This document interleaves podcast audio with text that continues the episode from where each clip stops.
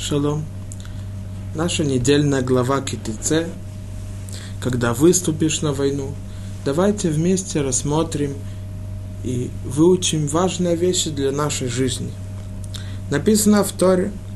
Китицела мильхама ало ивехо, унитано ашем элокехо биодехо вешавита шивьё. Когда выступишь на войну против врагов твоих, и его отдаст Господь Бог твой в руки тебе, и ты возьмешь его в плен. Вераита башивья эшет ефат тор, вехашакта ба, велакахта лихо лейшо. И увидишь в плену женщину, красивую видом, и возжелаешь ее, то возьми ее себе в жены.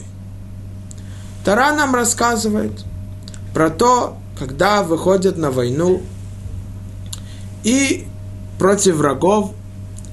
И Раши говорит, о какой войне идет речь. Известно, что, что есть заповеди Торы уничтожить те народы, которые были в Эрцисроэль, семь народов кнанейских.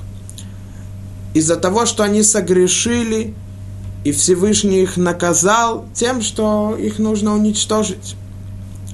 Поэтому не может быть, что идет речь о тех народах, потому что написано «и возьмешь в плен».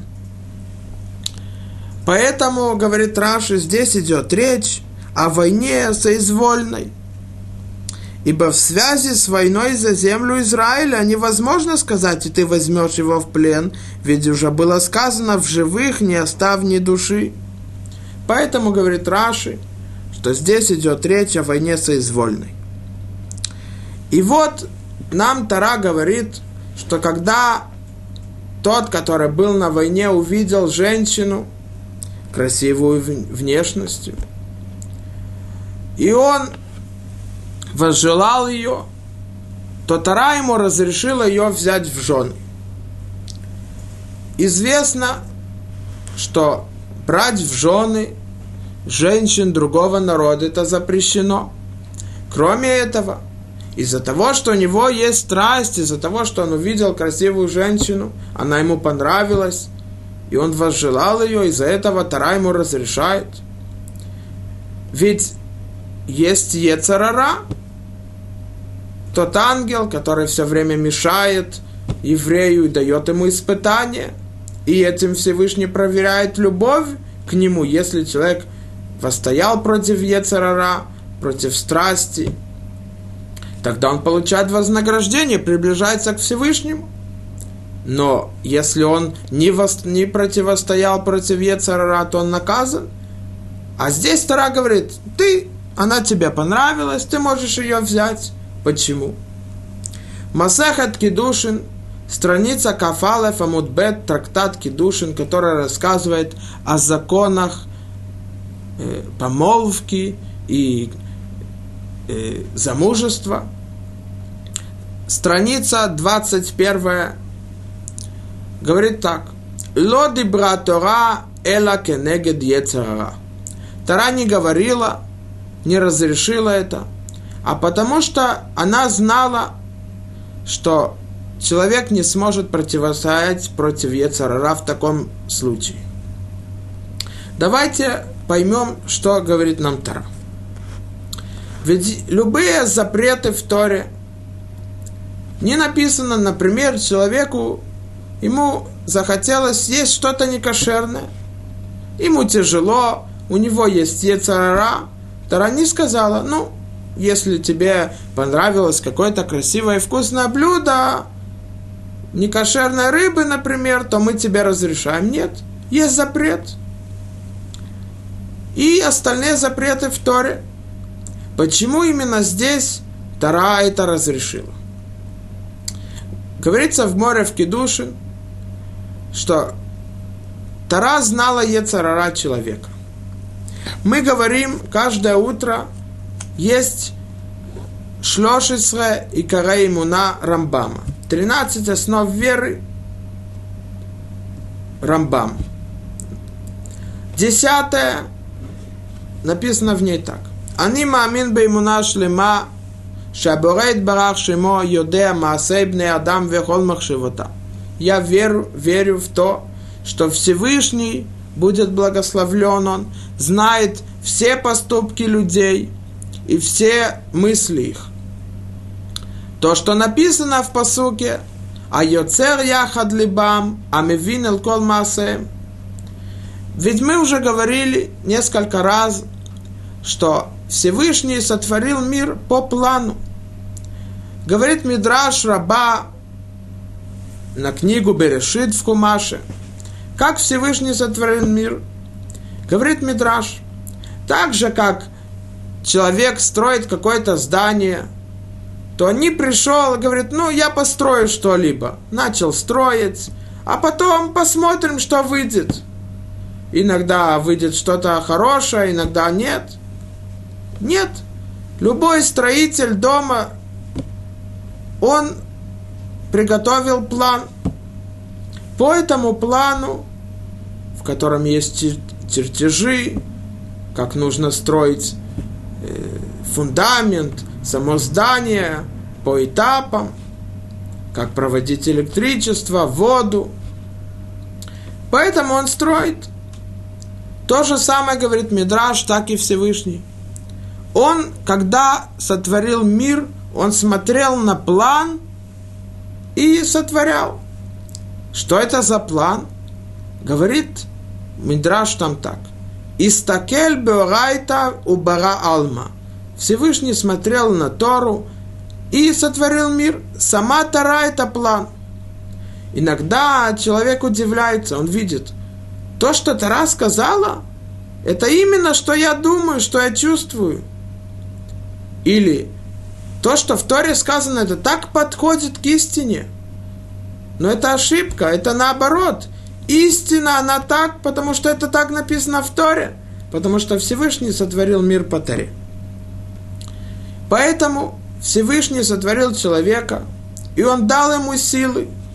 И если в Торе написано, что есть еду, которая запрещено человеку есть, мясо, должно быть кошерное, также рыба и птицы, которые Тара перечисляет. Значит, Всевышний дал человеку силы, чтобы он мог противостоять против Ецарара, который хочет привести ему, чтобы он согрешил.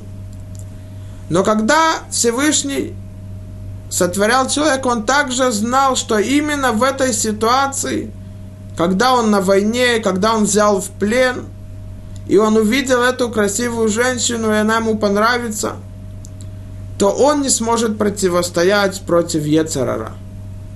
Поэтому Тара разрешила. Потому что если бы Тара не разрешила, то Хазаль говорят в трактате Кедушин, что он не смог бы противостоять. Поэтому говорится там в Хазаль, мутав шейомар басар тмутот шхотот, ми басар тмутот невелот известно, что запрещено человеку есть некошерное мясо. А даже кошерное он не может есть те животные, которые кошерные, которые разрешены в Торе. Он может есть только когда сделали кошерную шхиту. И только когда же, когда сделали кошерную шхиту, то есть много условий, нужно проверить все органы в теле животного были целыми. Если нет, то она, она тарефна, ее запрещено есть, даже если сделали шхиту. То лучше сказал, сказали мудрецы, если бы мы, мы сейчас ему разрешим, действительно, эта женщина другого народа ему запрещена. Кроме этого, единственная причина, почему он ее хочет взять в жены, потому что у нее красивая внешность. Она ему понравилась. Не из-за того, что, так как говорит Рашаш Хирш, один из мудрецов Германии сто лет тому назад, 200 лет тому назад, не из-за того, что он хотел выполнить заповедь и построить дом по законам Тары, в котором будет слышаться голос молитвы, изучение Торы, милосердие другим, а из только из-за того, что она ему понравилась, из-за ее внешности. Это называется тава, страсть они для того, чтобы выполнить заповедь Поэтому, если бы Тара не разрешила, он бы нарушил. Он не смог противостоять против Ецарара. Поэтому Тара сказала, несмотря на то, что он ее хочет взять в жены, не по хорошим причинам, а просто из-за страсти, но лучше разрешить такое, чем он сам нарушит и будет намного строже. Из этого мы изучаем две вещи. Первое. Там, где человек не сможет противостоять против заповедей, то Тара ему не запретила. А там, где сможет, поэтому Тара ему запретила. Откуда мы это знаем? Известно, что написано в Перке вот второй главе Мишна 8. Рабан Йоханан бен Закай кибель Мегилелу Мишамай. Рабан Йоханан бен Закай, он был один из Танаим, мудрецов Талмуда, который получил от Хилель и Шамая. Его учителя были Хилель и Шамай. И он говорил, хуа я умер, им ламадета Тора харбе, если ты изучал много Торы, то есть ты изучал Тору, ты стал мудрым, знания в Торе у тебя стали большими. И что тогда у человека получает, появляется гордость? Если я знаю Торы, я мудрец, то я заслуживаю уважения. Говорит, Мидра, говорит Мишна, нет. Алта хазик товала от смеха, чтобы у тебя не было гордости, и ты не требовал уважения к тебе из-за мудрости и знания Торы. Киликах но царта, потому что, говорит Мишна, для этого тебя Всевышний сотворил. Что имеется в виду для этого тебя Всевышний сотворил? Морал Мипраг, один из гениев мудрецов Торы, который жил в Праге 300 лет тому назад – написал в разъяснении Перке вот так. Когда Всевышний сотворил человека, у человека есть голод. Есть голод, ему нужно есть. Говорит Морал. Поэтому Всевышний сотворил органы в теле человека, который, с помощью которыми он берет и приносит еду в тело перерабатывает ее вначале зубами. Всевышний сотворил спереди острые зубы, чтобы могли раз, разрезать пищу, а сзади не острые, а тупые, чтобы они могли ее мельчить, чтобы стало мельче. Также есть горло, который, через которое оно проходит в желудок. В желудке желудок убирает то, что не требуется для организма из этой пищи. И Всевышний мудростью сделал так, чтобы организм мог убрать эту, этот мусор.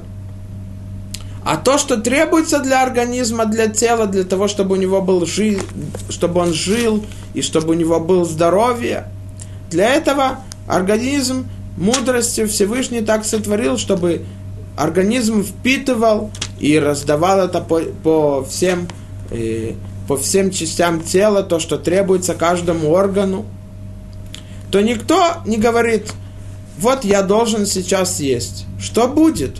Может быть, еда э, э, не туда придет, может быть, она останется внутри. Нет. Каждый знает, что организм, он работает, и это не просто так. Все, всему есть мудрость и то, что Всевышний сотворил. То есть, говорит Марал, Всевышний дал силу человеку и возможность есть, пить, спать. И все он это сделал мудростью. То есть у человека есть сила для того, чтобы он мог жить. То же самое говорит морал. Когда Всевышний сотворил человека, он дал ему также силу в природе человека, чтобы он изучал Тору и выполнял заповеди. И мог противостоять против Ецарара, говорит Морал, который мешает ему и приводит ему к тому, чтобы он нарушил запреты, то мы видим, что это не просто так, что человек должен выполнять заповеди, ему тяжело. И это невозможно. Нет. Всевышний дал силу, чтобы мы могли своей природой выполнять заповеди. И даже иногда нам кажется, как можно каждый день вставать рано утром, идти на молитву, одевать тфилин, при этом не думать плохие мысли и так далее. Изучать Тору, выполнять заповеди, это тяжело. Ответ нет. Правильно, что в природе человека у него есть лень, так как говорит Месилат Ишарим, путь праведных, Рамхал. Но, он, но у него есть сила побороть эту лень и противостоять против Ецарара. Потому что, когда человек сотворил, когда Всевышний сотворил человека, он не сотворил ему и сказал, ну, выполняй заповеди. Он ему дал силу для того, чтобы он выполнял их. И это то, что мы говорим в молитве, когда мы читаем псалмы до начала молитвы, перед чтением Шма. Написано так.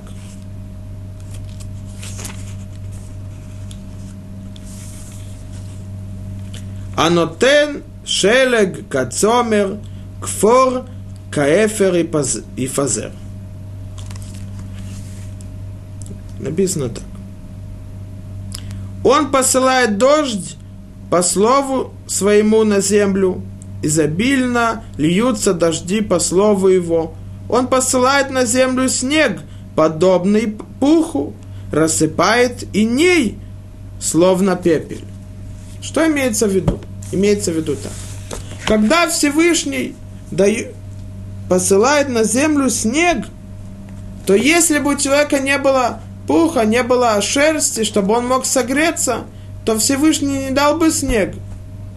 Но из-за того, что до этого, до снега Всевышний дал так человеку, чтобы он мог согреть себя, тогда есть снег.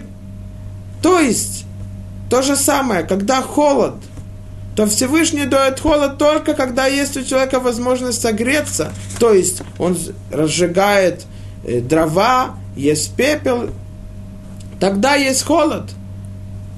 Имеется в виду из этого, когда Всевышний дает испытание человеку, он ему, ему дает испытание только по его возможностям, а не когда не дает испытания, когда у него нет возможности противостоять против них.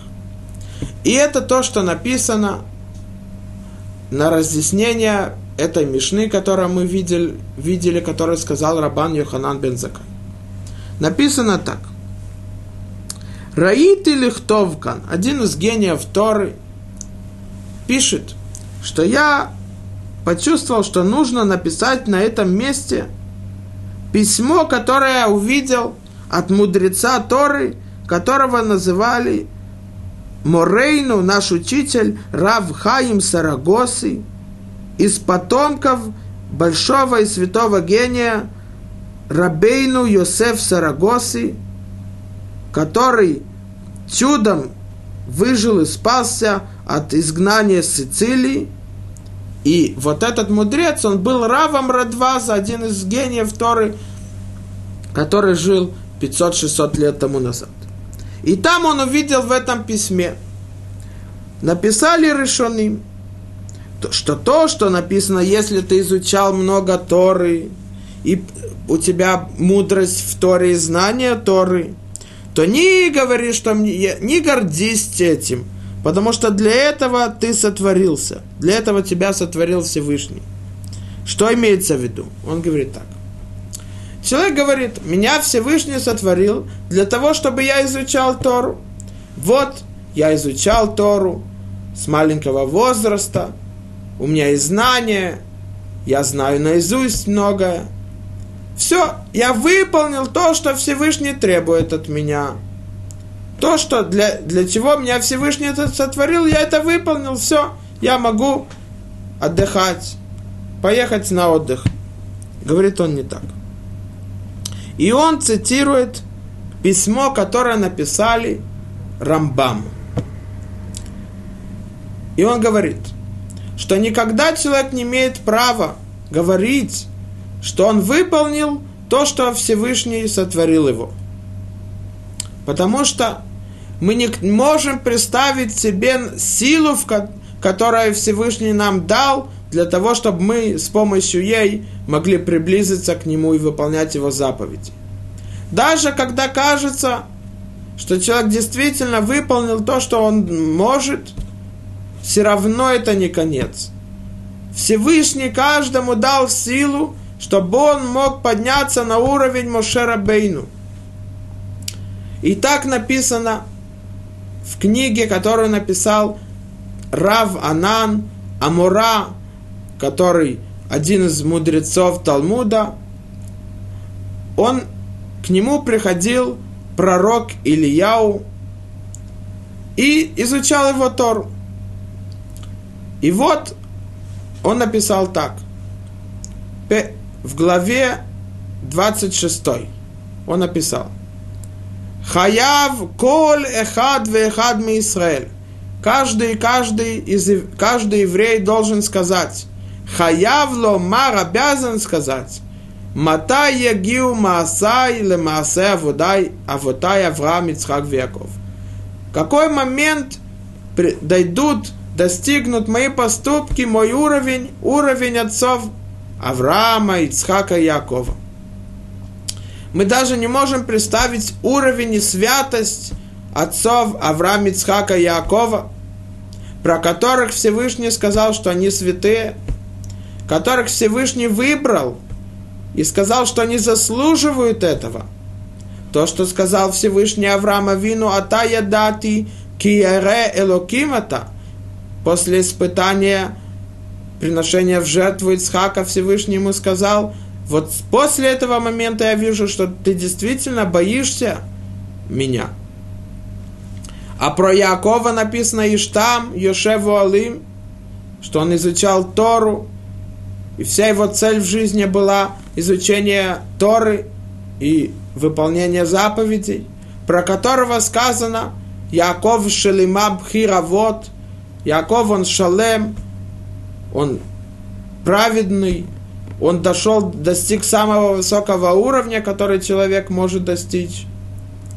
И он был выбранный из отцов Бхиравод – и все равно нам говорит там Рав Анан в книге, которая называется Тана Двейлияу, что обязан человек каждый день, каждый, нет исключения, каждый сказать, когда достигнут мой уровень, уровень отцов.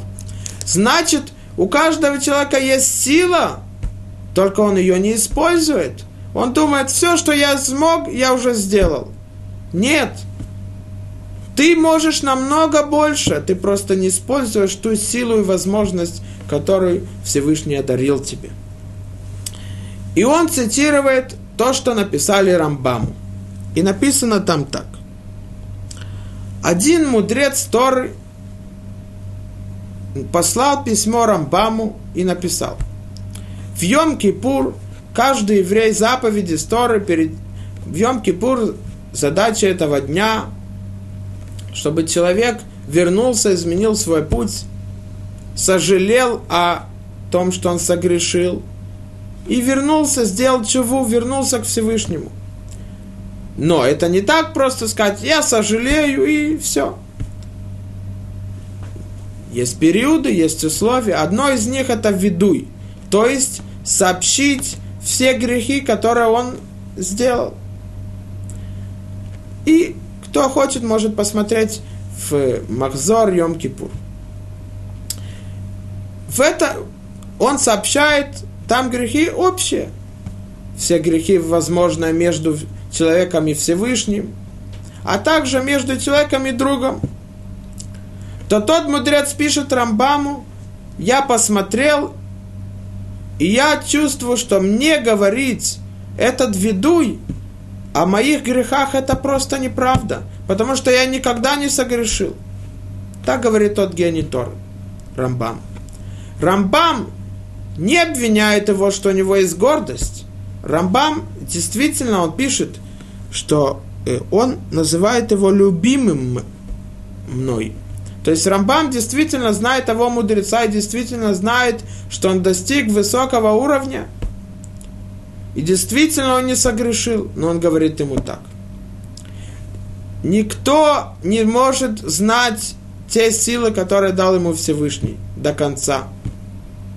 И если бы человек знал, насколько много у него и большие силы есть, то о этом он говорит в виду, и этому он признается в своих грехах. То, что я не использовал ту силу, которую дал Всевышний для того, чтобы приблизиться к нему.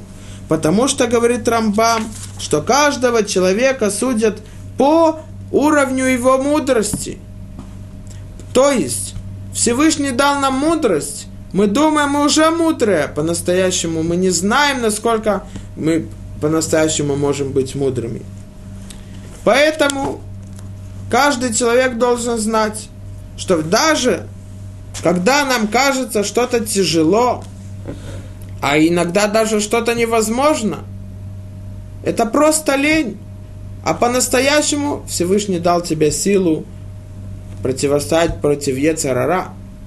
И если бы ты только знал, насколько больш... могущественна эта сила и, и большая она, из-за этого мы признаемся в наших грехах, что мы не использовали ее. И это говорит Рамбам в законах Талмуд Тора, изучение Торы. Первая глава, восьмая Аллаха, он говорит так. Обязан каждый еврей, неважно, кто бы это был, бедный, богатый, больной, молодой или старый и так далее – он перечисляет все возможное. Изучать Тору каждый день и выполнять заповеди. То, что сказано в, в книге Иешуа, Веагита бою мам валайло. В книге Иешуа написано, что каждый еврей должен изучать, изубрить Тору днем и ночью. Спрашивается вопрос, где в этом посуке «Вягита бойо мам валайло», перевод которого «изучай Тору эту днем и ночью», написано, что должен ее изучать каждый. Старик, молодой, больной, здоровый и так далее, бедный, богатый. Любой, каждый еврей, неважно в каком положении он находится и в каком возрасте, в какой ситуации. Написано просто изучай ее днем и ночью. Рамбам говорит так. Ведь не может быть, что Всевышний дал нам заповедь изучать Тору днем и ночью, если бы не могли. Ведь Всевышний не дает заповеди и не запрещает нам вещи, которые мы не можем. Но раз написано «Вягита боямам валайло», изучай ее днем и ночью, значит мы да можем. Значит у нас да есть силы, а это означает, что Всевышний нам дал силу изучать ее днем и ночью. Потому что если не так, то так же, как Всевышний разрешил нам ту красивую женщину, которую мы увидели во время войны в плену, то он бы не, не, не приказал нам изучать Тору. Только это он разрешит. Значит, все остальное у нас есть сила.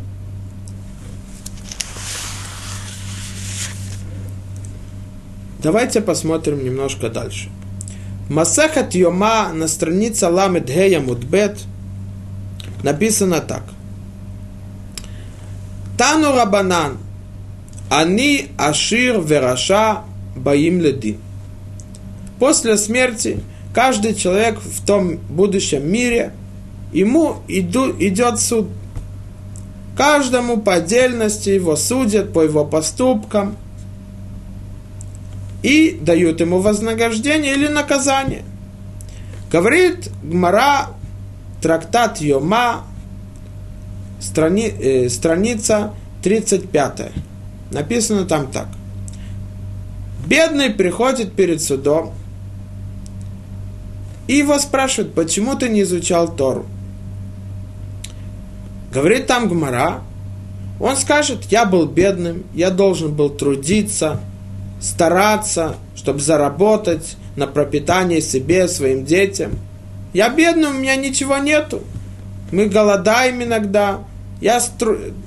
днем и ночью работаю без перерыва, чтобы заработать. Поэтому, когда у меня было время изучать Тору, Утром рано я вставал, шел на работу, работал очень тяжелый труд, заработал маленькую зарплату до ночи, а приходил поздно ночью, уставший, еле пришел домой и сразу падал на кровать. И так заново утром вставал рано и так далее. Когда у меня было времени изучать Тору, ему скажут, разве ты был беднее, чем Гилель? И Гмара рассказывает про Гилеля.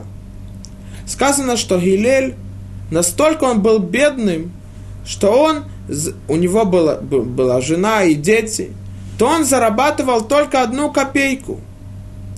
Пол монеты он давал для того, чтобы изучать Тору в Ешиве. А пол монеты он оставлял на пропитание, на еду. Эта монета, которая сказана там в Гморе, она очень низкоценная. То и все равно рассказывают про Илеля, что один раз он не нашел себе работу, и у него не было денег, чтобы он мог заплатить сторожу войти в Бет-Мидраш, в Ешиву, чтобы изучать Тору. То что он сделал?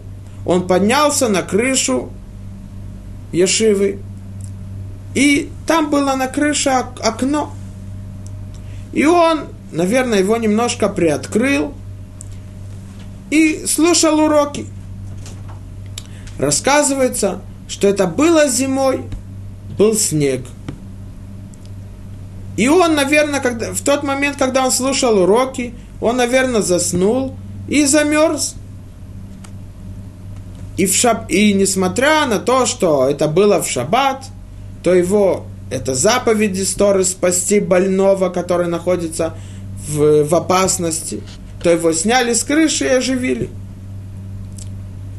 Поэтому, говорит Гмара, ни один человек не сможет сказать из-за того, что я был бедный, я не мог изучать Тору, потому что Илель его обязует. Пришел богатый на суд, его спрашивают, почему ты не изучал Тору? Он говорит, вы знаете, я был богатый, у меня много имуществ, много счетов в банке, много денег, много заводов. У меня не было времени. Я все время должен был проверять, что все заплатили мне вовремя, и что я должен заплатить вовремя, сколько добавилось, что закрылось, что улучшить. У меня не было возможности остановиться, у меня много-много, я все, все время был занят. С одной встречи на другую, иногда были неполадки. Когда у меня было времени изучать Тору? Я очень занят. У меня была большая ответственность за многие заводы, за промышленность их и так далее. То ему скажут – Разве ты был богаче, чем Раби Лазар? Раби Лезар, про него сказано, что когда отец его умер, то он ему дал в наследство большое-большое богатство. И все равно сказано про Раби Лезара, несмотря на его огромное богатство, что он брал мешок, брал в мешке, клал то, что ему требуется, и шел с одного города в другой – для того, чтобы слушать, изучать Тору. Несмотря на его богатство. Значит, и Раби Лезар, который был самым богатым, и изучал Тору, он обязует богатых. У тебя не будет объяснения то, что ты не изучал Тору, потому что ты богатый. Вот, мудрец Торы, да, изучал. И несмотря на то, что он был богаче тебя, Придет злодей Раша, ему спросят, почему ты согрешал? Почему ты нарушал запреты, не выполнял заповеди? Он скажет, ну что я мог сделать? У меня были страсти, ецарара. Я не мог противостоять против него. Ему скажут, разве у тебя было меньше испытания и страсти, чем у Йосефа? Йосеф, сын Якова, жена Потифар из-за его красоты, она, она хотела быть с ним вместе. И все равно написано там, что она одевала утром то, что она не одевала вечером, одевала вечером то, что не одевала утром, она красилась перед ним, пыталась приблизить его к ней. И все равно Йосефа Цадик, он противостоял и не послушался ее, и у нее не получилось. Разве у тебя, скажут этому злодею, было боль, больше и сильнее испытание, чем у Йосефа, про которого, про которого сказано, что за счет того, что он ни, на, ни, на, ни приблизился к ней, ни согрешил с женой Патифара, и сбежал, то за счет него раскрылось море, когда, когда евреи вышли из Египта. Нет. Поэтому Йосеф Ацадик обязует тех, которых не противостояли против э, Ецерара. Спрашивается вопрос. Опять-таки, после этого каждый скажет, то, что Илель мог изучать Тору, потому что это Гилель, несмотря на его бедность, он на таком уровне, он праведный человек, он мудрый человек, он изучал Тору. А что я? Я не на таком высоком уровне, как Гилель. То же самое скажет богатый. Правильно, Раби Лезер, сын Харсома, был самым богатым, богаче меня. Но все-таки он был на высоком уровне, он был мудрецом Торы, поэтому он смог противостоять против испытаний. А я что? А также и злодей, тот, который нарушал запреты, тот, который согрешал, скажет, правильно, Йосефа, цадик, сын Якова, про которого сама Тара говорит, что он праведный, Йосефа цадик – так как он был э, в доме отца. Шел по пути Всевышнего, также и в доме, когда он был один, никто не смотрел на него и все равно не согрешил, потому что он был праведным. А что я? Но Гмара не говорит так. Гмара говорит, да, это все-таки утверждение, они тебя обязуют. Это имеется в виду. У каждого человека есть сила, Всевышний ему дал ее. Но ты ее не использовал а он использовал, поэтому ты будешь наказан. И это не причина, что ты не изучал Тору. Они, у них были испытания, и все равно они ее использовали. А у тебя есть сила это и возможности изучать Тору и выполнять заповеди, и избегать нарушения запретов, но ты просто ленился, не использовал эту силу. Это то, что нам сообщают Хазаль. Давайте мы посмотрим еще немножко дальше. В Мидраше на нашу главу Мидраш Танхума говорит так.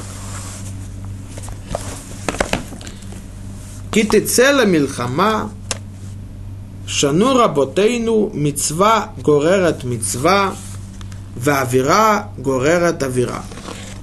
Из того, что написано дальше в нашей главе, что когда человек – привел эту женщину, которую возжелал ее из-за ее э, э, красоты, и привел ее в свой дом, и она бреет свою голову, и отпустит ногти свои, и снимет с себя платье пленения своего, и сидеть будет она в доме твоем и оплакивать своего отца и свою мать в продолжении дней месяца. А после того ты войдешь к ней и ей станешь хозяином, и она будет тебе женой. Для чего 30 дней она должна оплакивать своего отца и свою мать, и то, что написано, что она должна снять с себя платье, она хоть э, написано в Мидраше, что когда евреи шли на войну, то другие народы что они делали? Они знали, что причина того, что евреи побеждают, потому что они праведные, они верят, надеются на Всевышнего, и Всевышний им помогает, и они побеждают. Но что они сделали? Они знали, что когда евреи согрешат, то Всевышний не поможет им, и они не победят, так как мы видели в прошлой главе, что только тот и только те люди, только та армия, которая полностью надеется и верит и знает, что победа зависит только от их поступков, выполняют ли они волю Всевышнего или нарушают запрету, а не от силы и от количества оружия. Поэтому они посылали женщин на войну для того, чтобы они соблазнили солдат евреев, и этим они согрешили, и тогда Всевышний не поможет им в победе. Поэтому она снимает с себя это платье, и будет она сидеть в доме и оплакивать твоего, своего отца и свою мать, и она должна обреть свою голову и отпустить ногти свои. Нам Тара говорит так. Единственная причина, почему она понравилась тебе, это из-за, его, из-за ее внешнего, внешнего вида. Она красиво одета, она красиво выглядит. И то, что она тебе понравилась, это не из-за того, что у нее хорошее качество, из-за того, что она ведет себя скромно и праведно. Нет. Только из-за ее внешней красоты. Тогда мы требуем от тебя, чтобы ты чтобы 30 дней она оплакивала, и она потеряла эту внешнюю красоту, когда она снимает платье, бреет свою голову, отращивает ногти, то она тебе больше не понравится, и ты поймешь, что единственная причина, что Ецарара хотел тебя привести к тому, чтобы ты согрешил, это из-за ее внешней красоты. Но написано дальше, что если даже человек после 30 дней не понял, не осознал то, что она понравилась ему только из-за внешней красоты, а не из-за внутренней красоты. Поэтому он ее берет в жены. Но по-настоящему нужно было, чтобы он ее отпустил. Он понял, да, в той ситуации я не смог противостоять против Ецарара, но сейчас я вижу, что все это было из-за внешнего вида. И я ее отпускаю. Но говорит Тарай, ты ее взял в жены. Несмотря на то, что прошло 30 дней, ты не осознал причина чего, что она тебе понравилась. Написано так. А дальше написано в Торе про то, что когда Кие леиш бен цореру море, инену шомея бекол авиву бекол имо, вейсрото вело ишмалихем. Говорит Тара, когда у человека, если будет у мужа сын беспутный и строптивый, не, влем, не внемлющий голосу отца своего и голосу своей матери, и они его наказывали, но он их не слушает. Говорит Тара, мудрецы говорят, как связано вот этот вот эти законы про этого сына, который восстал, не слушает своих, от, э, своих родителей, он грабит, ворует, и то, что Тара рассказывает, какое наказание ему должны при, принести. Как оно относится до этого? Говорят Хазаль, тот человек, который взял вот эту красивую женщину, которую он увидел во время войны в плену, несмотря на то, что не осознал, что то, что она ему понравилось, это только из-за внешней красоты, а не из-за ее хороших качеств и внутренности. И все равно он ее взял в жены. То самое важное ему получается, это не то, что внутри у человека, любовь к Всевышнему, хорошее качество, и рад Шамай, а только из-за того, что внешний вид, он не смотрит на человека не судит человека другого, потому что внутри его, а то, что снаружи. Тогда, в конце концов, появится тот сын, который восстанет против отцов, против своих родителей и не будет их слушать. И Мидраш нам говорит так.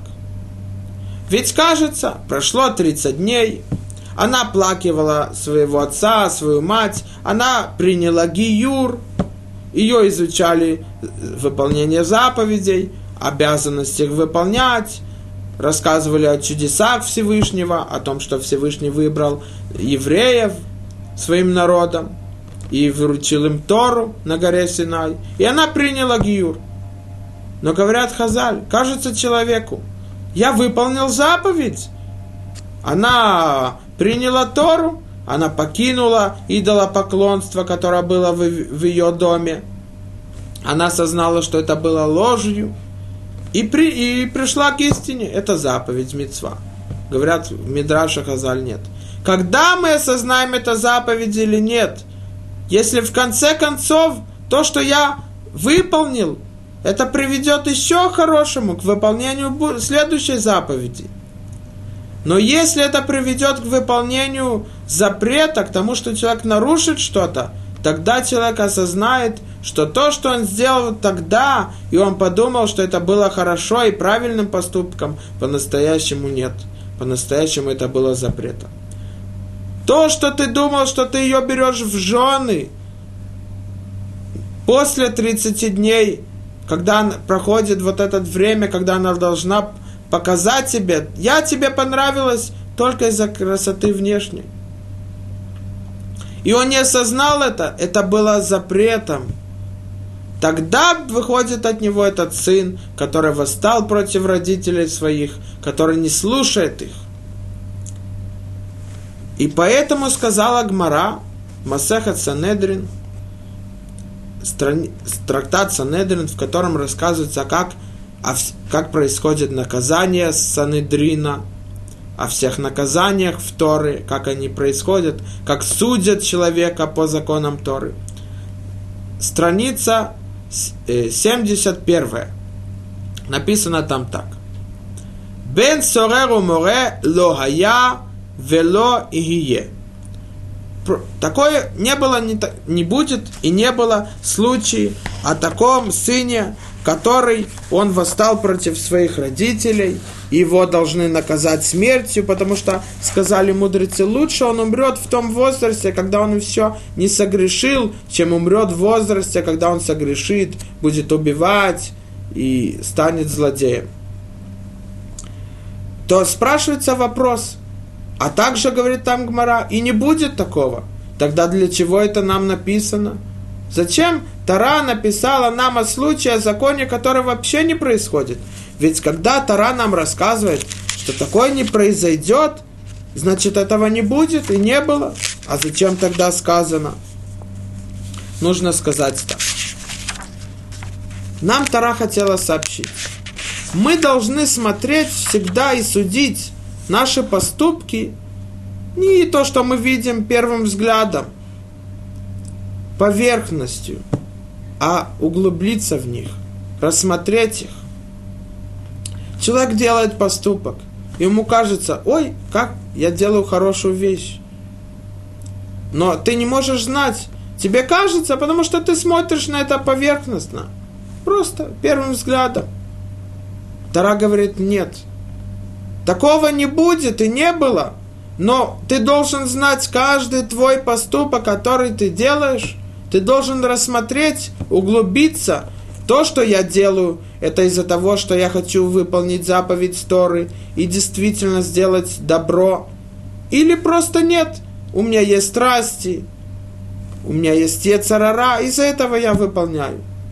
Говорят Хазаль, чтобы не было так, чтобы ты осознал, в конце концов, чтобы, ты, чтобы по-настоящему ты согрешил. А вера горер это вера. Зачем ожидать, что придет такой сын, который будет против отца и матери, не слушает их голос? Рассмотри вначале, перед тем, как что-либо ты делаешь.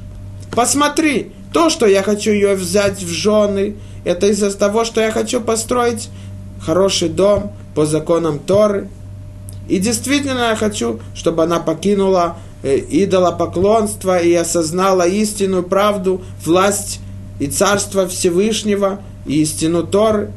Или просто она мне понравилась из-за внешней красоты. Не ожидай, что выйдет такой сын. Потому что он выйдет, сказали Хазаль.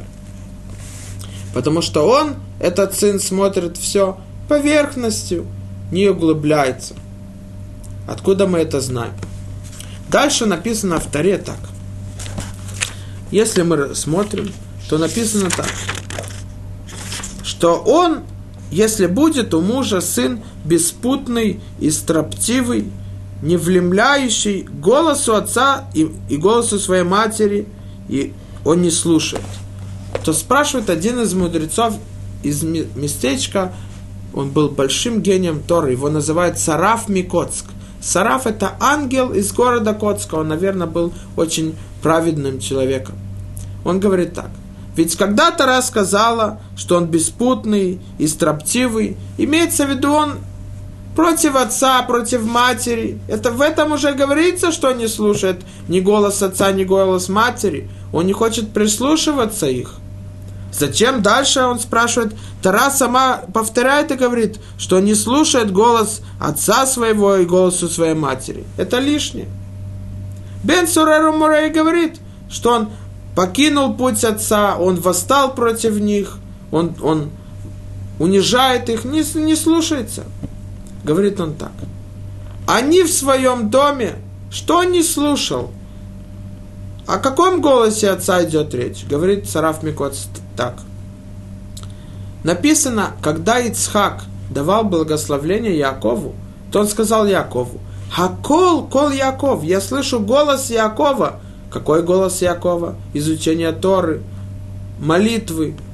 То есть голос, который праведного человека.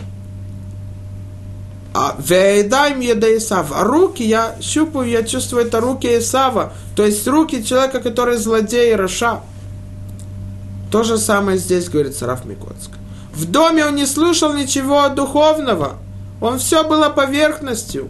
Все им важно было родителям. Все, что не то, что важно в Торе, а то, что человеку страсти, то, что ему хочется. Он не слушал голос отца, который изучает Тору и говорит истину своему сыну. Он видел, но он видел отца, как отец важностью считает деньги, говорит о, о имуществе, охраняет свое имущество. То же самое он не слышал голос своей матери. Он не слышал, что его мать читает псалмы, молится Всевышнему, просит его, чтобы его, ее дети были праведными, шли по путям Всевышнего. Но, она, но он слышал, как мать говорит – как я хочу красиво одеться и так далее. Внешнее, а не внутреннее. Это мы видим, что Бен Сорера Муре, это из-за того, что его изначально поступок брать ее в жены был только из-за того, что снаружи, а не то, что снутри. Не духовное, а то, что материальное. В нашей главе дальше написано про то, есть заповедь истории, которая в которой говорится о скромности. Мы должны знать, насколько важно быть скромным. Мудрецы говорят книге Орхот Цадиким так. Хабуша, буша это стыд. Почему мы одеваемся скромно? Почему мы соблюдаем цниют? Потому что это стыд. Что такое стыд? Амру хахамим. Асехалю абуша, ве абуша гу асехаль. У того, у которого есть мудрость, есть стыд. Он, раз, он понимает, что я человек, поэтому я должен скромно одеваться. Но когда у человека нет стыда, он ходит нескромно, то получается у него нет мудрости. В чем мудрости? Различать между ним и животными – и это говорит дальше. Вехен кол балей хаим зулатей адам энлем буша. Хоиль венлем хохма. У всех животных нет стыда. Ни одна лошадь не скажет, ой, я без одежды, как это так? И она не побежит в дом одеться. Нет. Почему? Потому что у нее нет мудрости. Поэтому она не понимает, у нее нет стыда. Только у человека, говорит Орхот Садиким, есть мудрость. А поэтому у него есть стыд. И чем больше стыд, чем, тем больше будет мудрость. Это первая причина, почему мы так должны опасаться, соблюдать и одеваться скромно. Кроме того, что когда женщина или мужчина не одевается скромно, они приводят к тому, что другой нарушает запреты и приводит к тому, что другой страдает от этого. Но здесь в Торе написано еще. И это говорит Хофицхайм про нашу главу. Хофицхайм говорит так. Есть заповедь в Торе, в нашей главе, в которой написано так.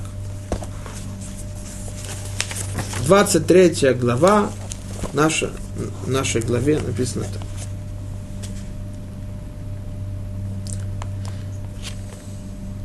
Веяд ты елеха михуц ламахане вияцата шамахуц.